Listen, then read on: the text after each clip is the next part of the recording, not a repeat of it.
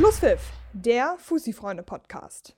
Moin, moin und herzlich willkommen zu einer neuen Ausgabe unseres Podcasts Schlusspfiff zur finalen Ausgabe 2022. Es ist die letzte Ausgabe in diesem Jahr und ich habe mir natürlich meinen Lieblingskollegen für die letzte Folge aufgehoben. Dennis Kormanius sitzt bei mir. Dennis, alles fit, alles klar? Alles bestens, ganz nach dem Motto, das Beste kommt zum Schluss, oder wie?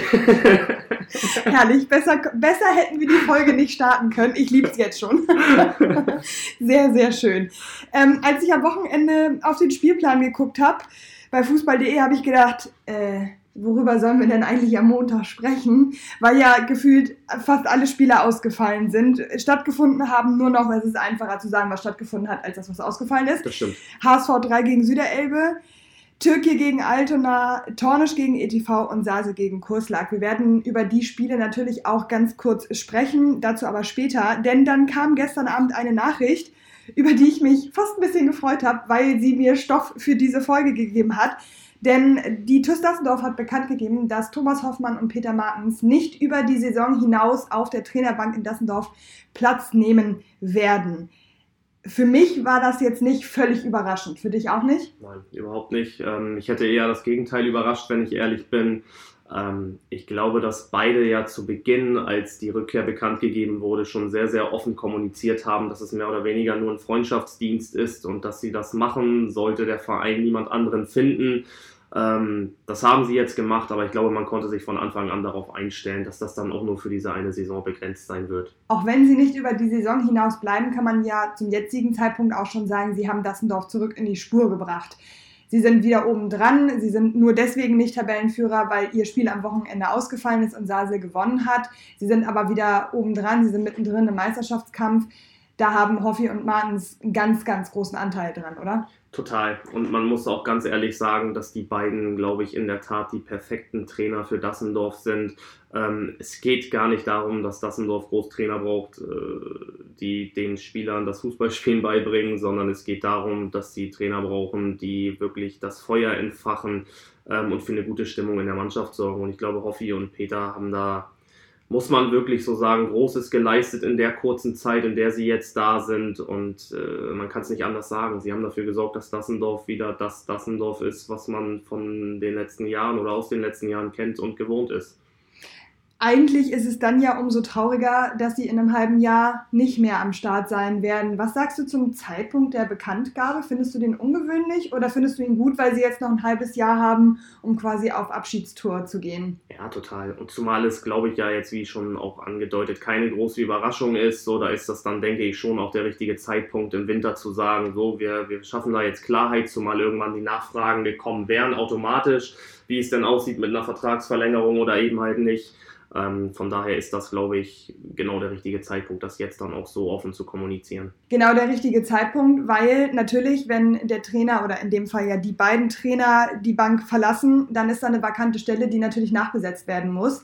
Ich habe mir so ein paar Namen notiert. Ja, dann schieß mal los. Ja, also ich würde gerne mit einem anfangen, bei dem ich mir zu 99% sicher bin, dass es nicht der Mann sein wird, den sie verpflichten, Marco Stier. Ich glaube nicht, dass Dassendorf und Stier zusammenpassen würden. Wie siehst du das? Ich glaube, es würde allein deshalb schon nicht passen, weil Marco Stier ganz klar die Ambition und das Ziel hat, Regionalliga zu spielen oder zu trainieren. Und das wird in Dassendorf über kurz oder lang nicht möglich sein. Von daher glaube ich, dass man den Namen schnell von der Liste streichen kann. Dann habe ich auf meiner Liste hier stehen Sören Tietze, der natürlich nach seinem Aus bei Viktoria vakant ist, also er wäre frei. Nun hat er bei Vicky aus persönlichen Gründen aufgehört, die nicht bekannt sind, was ja auch vollkommen in Ordnung ist und auch so bleiben soll. Das ist natürlich so ein bisschen die Frage, wie wäre dann eine neue, ein neues Traineramt an anderer Stelle möglich, aber rein vom Trainer, von den Ambitionen her, würde er an den Wendelweg passen?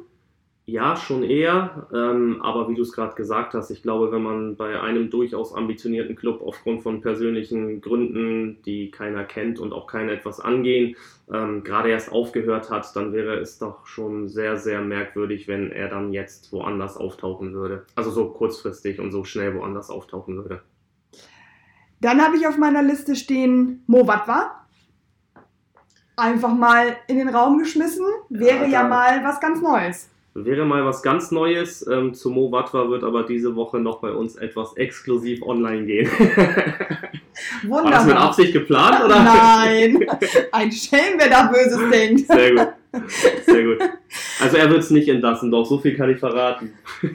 Okay, da kann ich dann nur meinen allseits beliebten Satz sagen. Bleibt dran. Wunderbar. Ähm, und dann habe ich hier noch zwei Namen stehen. Fabian Boll ist so ein Name, der eigentlich immer, immer fallen darf in solchen, in solchen Momenten. Ja, ich glaube nur, dass Fabian Boll sich in den letzten Jahren auch einen Namen im Profibereich gemacht hat und schon auch noch da auf ein Engagement schielt in der ersten oder zweiten Bundesliga. Ähm, ich glaube, auch das äh, wäre durchaus eine sehr, sehr interessante und spannende Personalie. Kann ich mir aber auch nur schwer in Dassendorf vorstellen. Okay. Und dann kommt der letzte Name. Der letzte Name lautet Danny Zankel. Und zwar, lasst mich kurz äh, erklären, wie ich darauf komme. Nehmen wir mal an, Sase würde in dieser Saison Meister werden. Dann würde das natürlich ein ganz rundes Ding ergeben, zu sagen, zehnte Saison, Meisterschaft, ciao Kakao, ich wechsle mal die Trainerbank. Ich meine, dann wäre der Weg an den Wendelweg ja nicht so weit. Auch wenn ich, ich weiß nicht, wie siehst du denn das? Ist eine durchaus spannende Personalie und ich glaube tatsächlich, dass es bei, bei, bei Danny Zankel so ist, sollte es tatsächlich so sein, dass Sasel in dieser Saison die Meisterschaft holt, dann wäre das natürlich ein krönender Abschluss der Zeit, das muss man schon ganz ehrlich sagen. Ähm, was, was soll da dann noch groß kommen? Das wird schwierig sein, das dann nochmal irgendwie in irgendeiner Art und Weise zu toppen. Ähm, das, was er dort in Sasel geschaffen und aufgebaut hat, das ist schon echt ein kleines Imperium und ist äh, außergewöhnlich und beeindruckend. Ähm, irgendwann wird sicherlich der Zeitpunkt kommen, wo er dann auch den Absprung machen wird. Ähm, auch da ist die Frage, ob mit seinen Ambitionen, da er ja auch immer noch ein relativ junger Trainer ist, ob da dann Dassendorf der nächste Schritt wäre. Man muss aber schon ganz ehrlich sagen, dass für so einen Trainer, der sich in Hamburg inzwischen auch so einen Namen gemacht hat, ist es natürlich auch, auch schwierig, was, was einen anderen Verein angeht. Also da gibt es, glaube ich, nicht allzu viele Alternativen. Ähm, spannende Personalie kann ich mir theoretisch überall vorstellen. Ich glaube aber auch nicht, dass Danny Zanke mit seinen Ambitionen ähm, unbedingt in das ganze Umfeld Dassendorf passt. Auch vom Typ her nicht so ganz, oder? Er ist ja schon auch sehr präsent. Er ist ein, ich würde ihn schon auch als Alpha-Tier bezeichnen, ja. der da auch so sein, seinen Stiefel macht. Und ich glaube, dass das, ohne jetzt weder, also ich möchte weder Dassendorf noch, noch Zankel noch Sase zu nahe treten, aber ich glaube, dass das in Dassendorf nicht das ist, was die Mannschaft dort braucht. Ja, wobei ich glaube tatsächlich, dass er da ein bisschen unterschätzt, beziehungsweise vielleicht auch ein bisschen falsch gesehen wird. Er ist schon ein Alpha-Tier, aber wenn man das sieht in Sasel, er hat äh, drei Co-Trainer, mhm. also arbeitet auch mit, mit dem Staff zusammen ähm, und ist keiner, der irgendwie da den großen Alleinherrscher spielt oder so. Also ich glaube schon, dass man mit ihm auch zusammenarbeiten kann, ähm, gut zusammenarbeiten kann. Ähm, aber ich sehe es ähnlich wie du. Ich weiß nicht, ob er in das Umfeld und auch in diese Mannschaft von, von Dassendorf als Typ reinpasst. Ich glaube, Danny ist eher einer, der, der gut mit jungen, hungrigen, entwicklungsfähigen Spielern arbeiten kann und denen auch noch helfen kann auf dem Schritt vielleicht dann irgendwann mal nach oben. Ähm, und nicht eher der Trainer ist, der mit einer in Anführungsstrichen schon fertigen Mannschaft arbeitet oder arbeiten kann und vielleicht auch arbeiten will. Genau, auch das ist ja die Frage, ne? was will man, wo will man als Trainer dann auch hin? Das waren alle Namen, die ich aufgeschrieben habe. Hast du noch einen, wo du sagst, oh, den hast du aber jetzt vergessen, den würde ich auch noch mal ins Spiel bringen wollen? Ja, ist tatsächlich schwierig. Ich glaube, Dassendorf ist äh, also vom Umfeld her ein ganz, ganz einfaches Pflaster, weil du dort wirklich Leute hast, die für dich machen, tun und ackern und arbeiten. Ähm, also das auf jeden Fall, aber Dassendorf ist halt sehr, sehr speziell. So, da passt dann nicht jeder Trainer hin. Ähm, gibt nicht allzu viele Namen. Ich habe mir natürlich auch gestern, nachdem die Meldung dann auch rausgegangen ist, Gedanken gemacht. Viele sind mir da tatsächlich nicht in den Sinn gekommen. Ähm, ja, das muss, glaube ich, schon irgendwie so ein bisschen auch den, den Dassendorf-Bezug haben. Ähm, ein Name, der mir sofort dann so oder sofort aufgeploppt ist, war dann so jemand wie Dennis Tornyport, Ex-Spieler von, von Dassendorf, sehr, sehr erfolgreich, gerade bei Düneberg muss aber auch sagen, ist da sehr, sehr erfolgreich und hat auch dort ein langfristiges Projekt gestartet. Auch da weiß ich nicht, ob man das dann einfach so aufgibt und ob das passen würde. Ähm, aber es ist tatsächlich nicht ganz so einfach, sich damit mit, mit Namen zu beschäftigen, was Dassendorf angeht. Das heißt aber für uns ja im Umkehrschluss auch, dass es spannend bleibt, wer dann da den Trainerposten übernimmt und dass es natürlich dann auch in der nächsten Saison auf jeden Fall wieder ein Neustart wird, also auch in gewisser Weise eine Art Umbruch. Auch wenn natürlich die Mannschaft in großen Teilen zusammenbleiben wird, ist es natürlich auch eine Umgewöhnung. Ich meine, ähm, Hoffi und, und Peter waren ja jetzt auch zwei, die kannten das Umfeld, die kannten die Mannschaft, die kannten den Verein. Das war ja jetzt kein Neustart in dem Sinne. Im Grunde genommen war es eher ein, ein wir holen uns. Ähm, das, die erfolgreiche Zeit zurück, wenn man so will. Es war einfach genau das, was man, glaube ich, in der Zeit oder in der Situation ja. gebraucht hat. So, das hat man bekommen, das hat perfekt zueinander gepasst und ich glaube, dass sich der Verein auch durchaus gewünscht hätte, dass es so weitergeht. Ähm, man muss aber auch die Beweggründe der, der beiden Trainer verstehen, dass sie sagen, ist dann jetzt auch Feierabend, ähm, sucht was Neues, macht was Neues, ähm, wir haben dann genug. Ähm, dennoch, wie gesagt, es ist nicht einfach, da an diese Erfolge anzuknüpfen, weil man schon sagen muss, dass Hoffi und Peter, das hat einfach wie Arsch und Eimer auf Dasenlauf gepasst. Auf jeden Fall. Und der Erfolg hat ihnen ja auch recht gegeben. Sie haben ja vor vier Jahren schon gesagt, okay, das war's und wir wollen jetzt gehen. Und dann ähm, hat man ja auch da schon eine Ahnung bekommen, dass es eben nicht so ganz einfach und selbstverständlich ist, an diese Erfolge anzuknüpfen. Und ich denke, das wird nach dieser Saison auch der Fall sein, auch wenn wir ja nicht wissen, wie es weitergeht. Im Pokal sind sie nicht mehr dabei. Und wie die Meisterschaft ausgeht, ich meine, sie sind auf jeden Fall dran und wir wünschen uns alle, dass es spannend bleibt. Und am Ende des Tages werden wir das ja erst im Mai sehen, ähm, wie das dann nachher ausgegangen ist. Ähm, womit ich dann, apropos Meisterschaftskampf, bei zwei Spielen von diesem Wochenende wäre, über die wir kurz sprechen werden. Zum einen hat der ETV nur 2 zu 2 in Tornisch gespielt. Damit hat der ETV schon sechs Punkte Rückstand auf Platz 1. Und ich weiß nicht, ich hatte so ein bisschen, als ich das gelesen habe, das Gefühl, sie verabschieden sich so ein bisschen aus dem unmittelbaren Titelkampf. Siehst du das auch so oder bin ich da zu vorschnell? Ganz schwierig zu sagen. Ich glaube, das wäre tatsächlich ein bisschen zu früh, den ETV da schon komplett abzuschreiben. Dennoch muss man sagen, dass die Tendenz der letzten Wochen schon in eine andere Richtung gezeigt hat.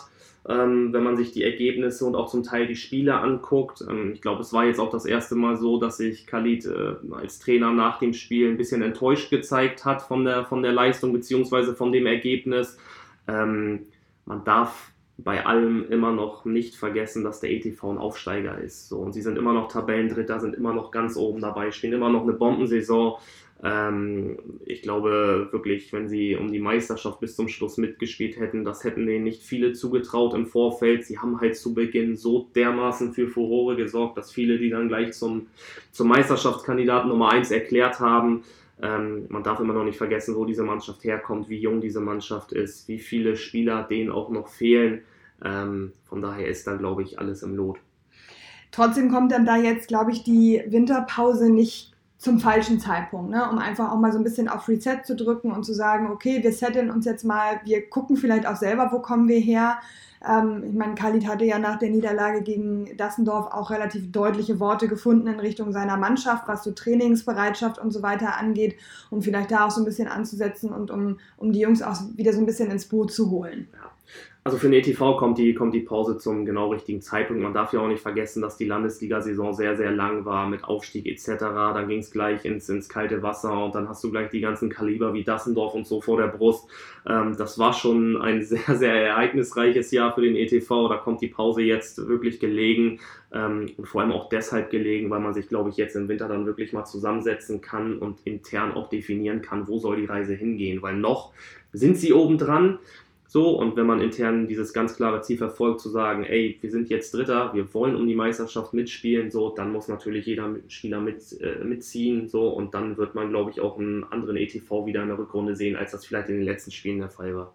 Und da hilft es ja dann auch, das ein oder andere Ziel mal ganz klar zu definieren und auch mal zu sagen, okay, das wollen wir, also let's go, volle Kraft voraus und das eben auch an die Mannschaft heranzutragen. Total, ist, glaube ich, genau richtig und auch ganz wichtig, weil, wie gesagt, nach dem, nach dem Dassendorf-Spiel, nach dem, in Anführungsstrichen, bösen Erwachen, war es ja schon so, dass Khalid auch sehr, sehr deutliche Worte verloren hat und natürlich auch Dinge angesprochen und moniert hat, dass irgendwie zehn Leute nur beim Training sind das kann natürlich nicht sein. Also wenn du das Spiel des Jahres eigentlich hast als Aufsteiger beim, beim Hamburger Serienmeister, ähm, wo du eigentlich heiß sein musst, wo du brennen musst äh, ohne Ende und dann hast du zehn Mann beim Training, wenn du eigentlich einen Kader von 30, 35 Mann hast gefühlt, ja, das, das kann natürlich nicht sein und deswegen glaube ich, kommt, kommt die Pause ganz gut und äh, man kann sich da mal zusammensetzen und dann gucken, wo die Reise hingehen soll. Für Tornisch war das natürlich ein ähm, guter Punktgewinn. Ich meine, gut, man muss dazu sagen, in Tornisch 2 zu 2, da ist der ETV auch nicht die einzige Spitzenmannschaft, die da gerne mal stolpert. Ne? Also Altona zu Beginn der Saison ja auch schon und, und äh, einige andere auch. In Tornisch ist es eben auch eklig zu spielen. Für Tornisch ist das Ganze natürlich ein wichtiger Punkt im Kampf gegen den Abstieg. Sie sind jetzt auf Platz 13, haben 22 Punkte und sind damit drei Punkte vor dem ersten Abstiegsplatz. Ich glaube, da kann man relativ beruhigt in die Winterpause gehen, oder? Ja, Tornesch, muss man sagen, machen das seit Jahren wirklich brutal. Also äh, sich im ersten Jahr in der Oberliga zu halten, ist dann immer noch so, dass man sagt, alles klar, man nimmt die Euphorie mit und man hatte dieses Ziel und spielt jetzt gegen die ganzen Großen. Ähm, aber das Jahr zu Jahr äh, oder Jahr für Jahr wirklich zu bestätigen und immer wieder abzuliefern, ähm, ja, das ist schon, das ist schon Wahnsinn. Da muss man wirklich den Hut vorziehen. Ähm, und es wäre auch der perfekte Abschluss für Torben Reibe, der Tornisch nach dieser Saison als Trainer verlassen wird. Auf jeden Fall, da wollte ich auch gerade drauf hinaus. Die Nachricht ist so ein bisschen ja, fast untergegangen, mhm. würde ich sagen. Ne? Also ich meine, es gibt super viele Themen, es ist super viel los, aber da verlässt ein echtes Urgestein die Trainerbank in Tornisch. Ja, total. Und der wird da auch eine, eine Lücke reißen, also da bin ich mir sicher. Und äh, auch da wird diese Woche noch bei uns so etwas erscheinen.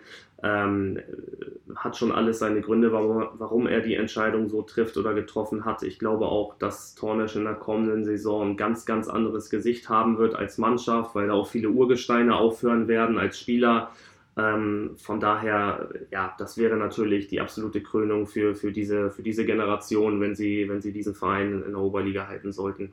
Aber wenn denn da viele Urgesteine, also Torben Reibe, aber auch äh, Teile der Mannschaft dann gehen werden, wird natürlich die kommende Saison umso schwerer. Das kann man, glaube ich, jetzt schon voraussagen, siehe Ostdorf.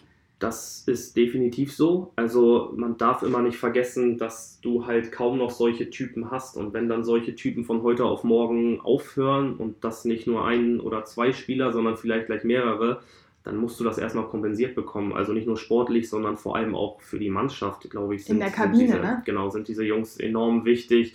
Ähm, und letztendlich auch die, die Garanten dafür, dass Tornisch es Jahr für Jahr packt mit ihrer Erfahrung.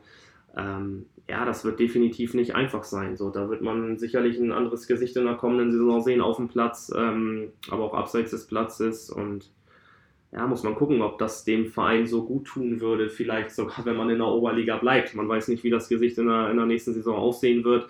Ähm, man weiß aber auch nicht, was da im Hintergrund schon gemacht, geplant und angedacht ist. Vielleicht hat man da auch schon Leute in petto und hat eine schlagkräftige Truppe zusammen. Von daher ähm, ist das alles Kaffeesatzleserei. Definitiv. Und ähm, ein positives Beispiel, weil ich gerade Ostdorf nannte, als leider ja Negativbeispiel. Positiv kann man sagen, bei Paloma haben zum Sommer auch Typen aufgehört wie Max Krause, wo man sagt so, ey, okay, der war auch wichtig für die Kabine, wichtig für, für die Kommunikation und die haben es auch geschafft. Ne? Die sind oben mit dran, spielen eine super Saison, äh, können, glaube ich, mit der, mit der jetzigen Saison super zufrieden sein. Also es geht ja auch, das aufzufangen und zu verändern und sich weiterzuentwickeln. Genau so ist es und ich glaube auch nicht, dass das jetzt irgendwie von heute auf morgen passiert ist. Also das wird in Torne schon länger bekannt gewesen gewesen sein, dass ja. es so sein wird. Ähm, das heißt, man hatte genug Zeit, sich auch darauf vorzubereiten. Das ist dann nochmal, glaube ich, ein bisschen was anderes im Vergleich zu Ostdorf, wo das dann alles relativ kurzfristig passiert ist. Ähm, aber es gibt zumindest genügend Vorlauf, um sich darauf vorbereiten zu können und dann eine schlagkräftige Truppe für kommenden Sommer zusammenstellen zu können. Definitiv. Lass uns zum nächsten und ehrlicherweise damit auch schon letzten Spiel vom Wochenende kommen. So viele waren es ja auch nicht. Ähm, Sasel gewinnt mit 5 zu 2 gegen Kurslack. Das klingt super deutlich und wenn man sich die ersten 30 Minuten des Spiels nimmt, war es das auch. Und dann kam Sasel ins Schwimmen und Kurslack bekam irgendwie so ein bisschen Oberwasser und war sogar kurz davor, zum 3 zu 3 Ausgleich zu treffen. Und dann haben sie es aber wieder nicht geschafft haben wieder verloren und Sasel hat gewonnen. Sie sind nun Tabellenführer. Aus deiner Sicht berechtigt? Wenn man oben steht, dann steht ja, man da schon auch zurecht. 5 Euro ins Phrasenschwein. Ich aber äh, man, muss, man muss wirklich ganz ehrlich sagen, Sasel ist vorn, hat aber, ich glaube, in dieser Saison tatsächlich unfassbar viele Punkte leichtfertig verschenkt. Also wirklich verschenkt mit, mit, mit Auftritten, die dann auch irgendwie nur schwer zu erklären sind. Ähm, es gibt für mich in der, in der, Oberliga keine Mannschaft, die so eine große Spanne hat zwischen Leistungen wie gegen Dassendorf, ETV oder sonst wen, also gegen die Top-Teams, wo man sich denkt, teilweise wirklich, was hat Sasel in dieser Liga zu suchen? Ähm, das ist teilweise Fußball vom, vom anderen Stern für Oberliga-Verhältnisse. Ähm, und dann kommen Auftritte wie in Rugenbergen oder bei Tura oder, oder gegen Hamm. Äh, gegen Hamm. Ähm, wobei da muss man noch sagen, da hatten sie unzählige Chancen. So, das war dann am Ende unglücklich, aber also wirklich Auftritte, die einfach dann auch nicht zu erklären sind, wie, wie halt Rugenbergen und ähm, ja auch das Spiel bei Tura Haxheide. Ähm, ja, ganz, ganz merkwürdig. Ich glaube, äh, man kann sich in Sasel über die Momentaufnahme freuen, definitiv, und es ist auch positiv. Sie sind Tabellenführer. Ähm, ich glaube aber, dass der Vorsprung äh, noch deutlicher hätte sein müssen, gerade wenn man bedenkt, dass Dassendorf zu Beginn natürlich auch echt viel liegen gelassen hat. Also das hätte man, das hätte man noch viel konsequenter und effizienter nutzen können, wenn nicht sogar müssen. Das heißt also, das Polster hätte noch deutlich größer sein müssen als die besagten drei Punkte, wobei man da ja auch immer einschränkend sagen muss, Dassendorf hatte jetzt das Spiel gegen Vicky nicht. Dassendorf hatte schon spielfrei. Das kommt bei Sasel erst noch. Also das ist natürlich auch immer alles ein ganz kleines bisschen verfälscht durch die ähm, aktuellen Regelungen und einfach auch durch die wetterbedingten Ausfälle, die sich natürlich nicht vermeiden lassen. Das, das meinte ich halt damit. Also wenn Dassendorf die beiden Nachholspiele gewinnt, so dann sind sie vorn und das hätte eigentlich, wenn man, wenn man so einen Blick auf die, auf die Spiele der Hinrunde wirft, so nicht sein müssen aus Saseler Sicht, sagen wir es mal so, um es ein bisschen, ein bisschen vorsichtiger zu formulieren. Meinst du, Danny Zange kriegt das in der Winterpause raus, aus den Köpfen, aber auch aus den Beinen? Weil ich meine, das macht ja keine Mannschaft, stellt sich mit Absicht auf den Platz und verliert. So, also das macht ja keiner mit Absicht, aber trotzdem musst du da ja irgendwie rangehen, vor allem auch wenn du das Ziel Meisterschaft intern auch als solches definiert hast. Ja, es ist komischerweise in Sase schon seit, seit Jahren so, dass man sich gegen die vermeintlich Kleinen schwer tut. Ähm und dann gegen die Großen immer wieder irgendwelche Granatenspiele abliefert. Ähm, ja, ist schwierig, schwierig zu erklären. Also vor allem, wie gesagt, diese, diese, diese unglaubliche Spanne ähm, fußballerisch dann teilweise. Ähm, auch so Spiele wie, wie in Rugenbergen, wo du, ich meine, klar, du kannst dir von der Herbstmeisterschaft nichts kaufen, aber du hast die Chance, Herbstmeister zu werden mit einem Sieg und dann kommt so ein Auftritt. Ähm, ja, schwierig zu erklären. Ähm, ich glaube aber, dass man das hinkriegt und dass Sasel weiterhin ein Kandidat sein wird, bleibe aber nach wie vor dabei, dass Dassendorf das Ding am Ende machen wird. Okay, dass du Dassendorf als Meister siehst, äh, das äh, haben wir jetzt ja schon festgestellt. Ein Wort noch ganz kurz zu Kurslack, wo sich Marcello Meyer in der letzten Sekunde des Spiels verletzt hat. Was kannst du zum Auftritt von Kurslack sagen? 30 Minuten wie ein Absteiger, also wie ein ganz klarer Absteiger. Und danach muss man wirklich sagen, hat mir Kurslack tatsächlich wirklich imponiert. Also man darf nicht vergessen, es ist nicht so einfach, wenn du 0-3 in Sasel hinten liegst, sich dann so zu fangen. Natürlich trägt dann auch der Gegner seinen Teil dazu bei. Sasel macht dann irgendwie ein bisschen weniger und lässt das so ein bisschen vor sich hin plätschern. Dennoch hat sich Kuslak dann gewehrt und auch fußballerisch wirklich überzeugt, muss man sagen. Sie haben sich Chancen erarbeitet, sind zurückgekommen, hatten tatsächlich die Chance auf das 3 zu 3.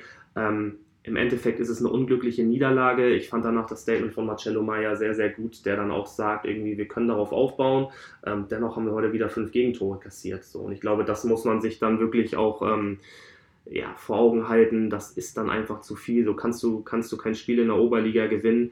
Ähm, Vor allem nicht, wenn du dann nicht entsprechend viele Tore vorne auch selber machst. Ne? Genau, das ist der Punkt. Dennoch muss ich dazu sagen, fußballerisch war das wirklich ähm, ansprechend von Kuslak nach dieser halben Stunde. Ähm, und sie haben gezeigt, dass durchaus mehr Potenzial in dieser Mannschaft steckt. Also ich glaube, ganz abschreiben kann man sie noch nicht. Ähm, also wer weiß, was da noch im Winter passiert, aber man muss natürlich sagen, dass der, dass der Rückstand schon groß ist und dass das enorm schwierig wird, da wirklich nochmal noch mal rauszukommen. Vor allem, weil es ja jetzt schon seit einigen Spielen so ist, dass sie zwar guten Fußball spielen, aber eben nichts Zählbares mitnehmen, wenn man jetzt mal ähm, den einen Punkt gegen Ostdorf und die drei Punkte gegen Hamm mal außen vor lässt. Sie nehmen einfach aus den Spielen nichts mit und ich glaube, da muss man dann irgendwann den Absprung finden. Guter Fußball reicht dann eben am Ende auch nicht, wenn am Ende keine Punkte da sind, auch wenn ich da wieder eine Phrase raushauen muss. Ja, das ist, das ist so. Also ich meine, da, da, da, muss, da muss im Winter, glaube ich, dann auch tatsächlich personell was passieren. Ähm, bei dem einen oder anderen Spieler hat man dann auch, ohne da jetzt irgendwie groß ins Detail zu gehen, dass es da irgendwie an der Einstellung fehlt, ähm, dass sich der ein oder andere nicht darüber bewusst ist, für welchen Verein er gerade spielt. Ich meine, Koslak ist in Hamburg schon auch echt ein Schwergewicht, ähm, hat sich in den letzten Jahren wirklich was aufgebaut, war, war eine ernstzunehmende Adresse, ähm, eine gute Adresse ähm, ich glaube, da müssen ein paar Dinge überdacht werden, aber es ist natürlich schwer, da jetzt im Winter irgendwie groß äh, neue Spieler ranzuholen oder sonst irgendetwas. ähm, ist dann halt auch immer mit, mit, mit viel Geld verbunden. Da muss man gucken. Ähm, sicherlich wird, wird, wird am Deich schon zweigleisig geplant. Auf jeden Fall. Und das wäre auch unverantwortlich, das nicht zu tun mit sechs Punkten Rückstand auf einen Nicht-Abstiegsplatz oder beziehungsweise auf Platz 15, wo man ja am Ende des Tages, ich sage es immer wieder, auch gar nicht weiß, ob das reichen würde oder eben auch nicht. So, das kann man ja gar nicht so genau sagen. Genau. Okay, damit haben wir das vergangene Wochenende abgearbeitet und wir kommen zum zweiten Teil unseres Podcasts, in dem ich gerne mit dir über das Jahr 2022 schnacken möchte.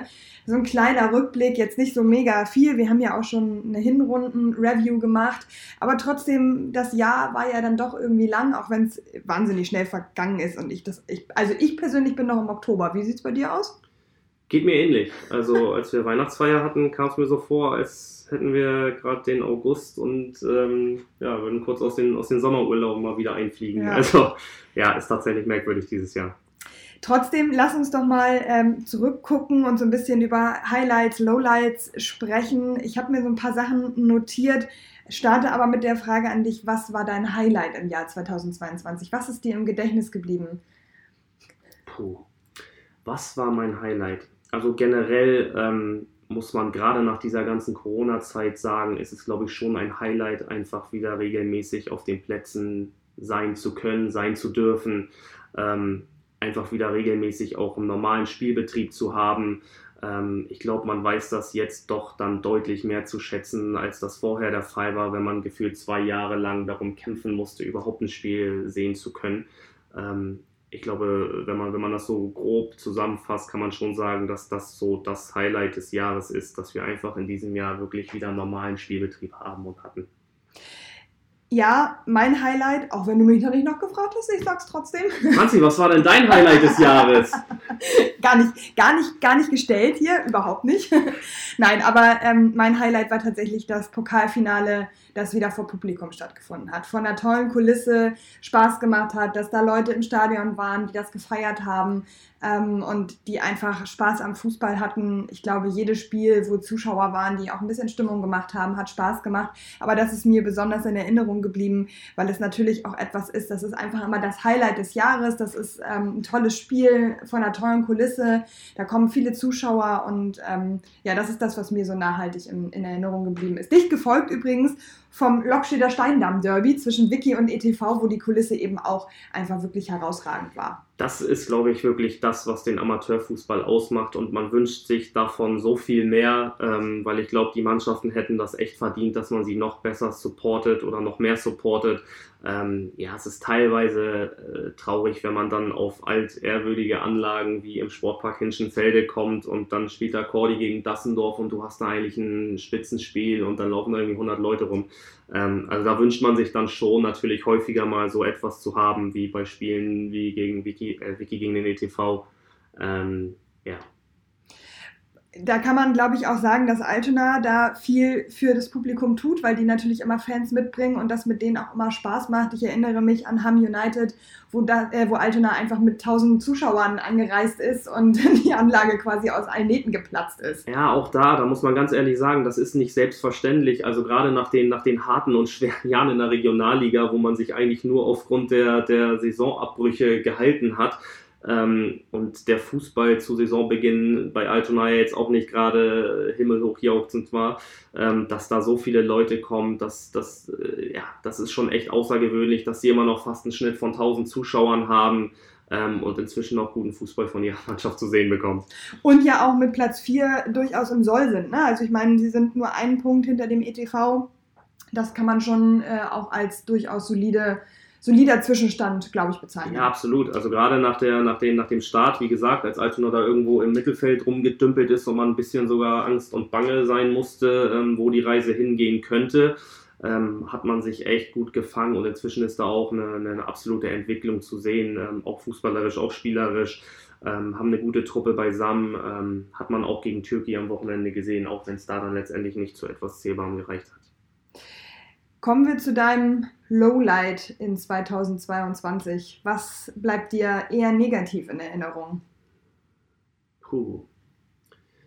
Negativ. Ich glaube, negativ ist einfach so generell der Punkt, wenn man sieht, wo einige Traditionsvereine aus Hamburg inzwischen hin verschwunden sind. Ähm, betrifft gar nicht jetzt nur die, die Oberliga, ähm, aber auch da, wenn man, wenn man bedenkt, Ostdorf am Tabellenende, die sich jetzt in den letzten Jahren wirklich was aufgebaut haben. Kurs lag, wie gesagt, lange Zeit so eine, so eine Ausnahmeadresse auch gewesen in Hamburg oder im Hamburger Osten. Ähm, Vereine wie Meindorf, Condor, Rugenbergen. Ähm, ja, ist, ist teilweise traurig, wie schnell das dann auch geht, ähm, aber gehört halt zum Fußball auch dazu. Von Tradition allein kannst du dir dann im Endeffekt auch nichts kaufen. ähm, dennoch, ähm, ja, muss man sagen, ist das schon, schon teilweise traurig, was aus solchen Vereinen, Mannschaften geworden ist. Mir fällt ja auch Wedel zum Beispiel ein, die ja auch komplett weg sind. Das ist schon, ist schon traurig. Ja, viele, viele Vereine, vor allem auch viele Vereine mit, mit, mit wirklich schönen Anlagen. Auch Bergedorf 85 ähm, gehört damit zu, wenn man bedenkt, äh, vor Jahren noch in der Oberliga gewesen, ernsthafter Kandidat ähm, im Kampf um Meisterschaft etc. und plötzlich völlig von der Bildfläche verschwunden und auch nur noch mit Negativschlagzeilen das ist dann, ist dann schon traurig, aber wie gesagt, das gehört zum Sport dazu und deshalb lieben wir ihn ja auch so, weil er, weil er komplett unvorhersehbar ist. Und abwechslungsreich ist und ähm, damit neue Mannschaften da oben mitspielen können, müssen natürlich andere weichen. Auch das ist ganz normal, ähm, weil am Ende sind die Plätze da oben natürlich auch begrenzt.